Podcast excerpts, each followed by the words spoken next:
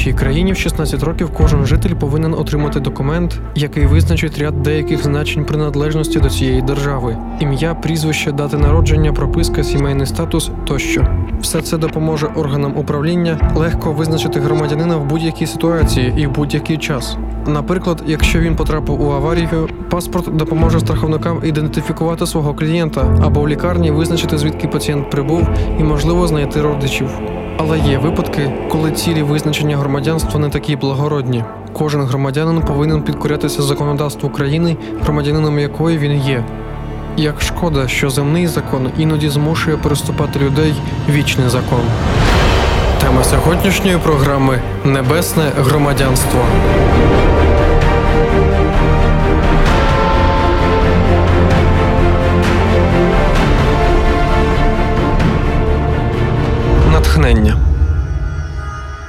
2 лютого 1944 рік.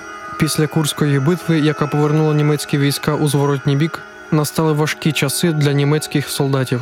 У маленькому селі Поповка, яка була в той час за 100 кілометрів від Тули на захід, проходив обшук.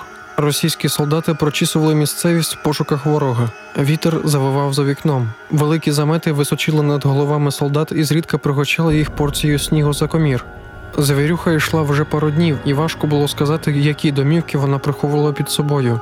Виднілися тільки помаранчеві вікна. Це тьмяне світло газових ламп пробивалося крізь товсте скло і пелену снігопаду. Надія Васильєва відкрила важкі дерев'яні двері.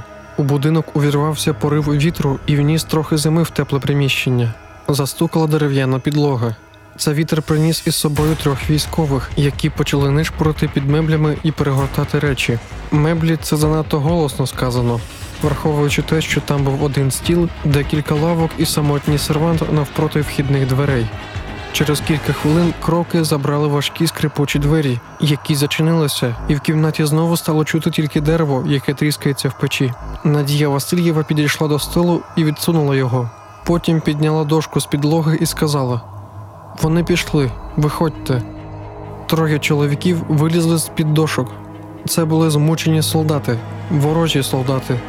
Чоловік Надії Васильєвої пішов на фронт і загинув від рук німців. Троє чоловіків не розуміли російської і не знали, що їхні товариші вбили чоловіка їх рятівниці. Вони не дивилися на неї як на чужу. Вона була їхнім спасінням, кращим другом та помічником у цю хвилину. В свою чергу Надія не знала, як ідуть бої на фронті. Вона не знала, хто перемагає. Її селище було настільки глухим, що навіть день перемоги вона святкувала через півроку. Але їй не треба було знати, хто росіянин, хто німець, хто свій, а хто чужий, друг чи ворог, прав чи винен. Вона знала, що за будь-яких обставин вона в першу чергу людина.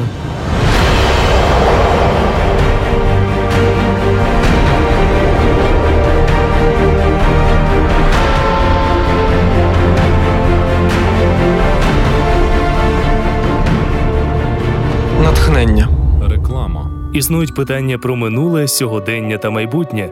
10 запитань до Бога це курс уроків, який відповідає на вічні питання: що буде після смерті? Чи буде кінець злу та стражданням? Як подзвонити Богові? Для більш детальної інформації дзвони за безкоштовним номером 0800 30 20 20 або заходь на сайт hope.ua, де ти неодмінно знайдеш відповіді на всі найважливіші запитання. Реклама. Сьогоднішньої програми Небесне громадянство.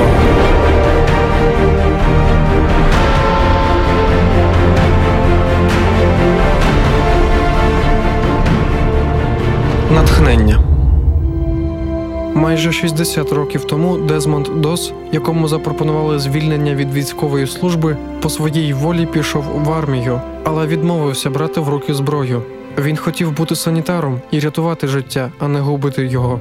Коли він був маленький, то довго дивився на картинку на стіні, на якій були 10 заповідей. На шостій заповіді був зображений Каїн над тілом Авеля. Дезмонд дивувався, як брат міг зробити таке зі своїм братом. Пішовши в армію, Дезмонд постійно стикався з опозицією з боку однополчан та офіцерів. Вони вважали його шкідником. Неприязнь викликала не тільки його відмова брати зброю в руки, але також те, що він дотримувався четвертої заповіді і відмовлявся виконувати будь-яку роботу в суботу. Коли їх відправили в постелю на чергову підготовку, солдатам видавали лише одну флягу води в день, і люди вмирали від зневоження. Дезмонд звернувся до начальника. Солдати отримали воду, а Дезмонд ненависть від свого начальника.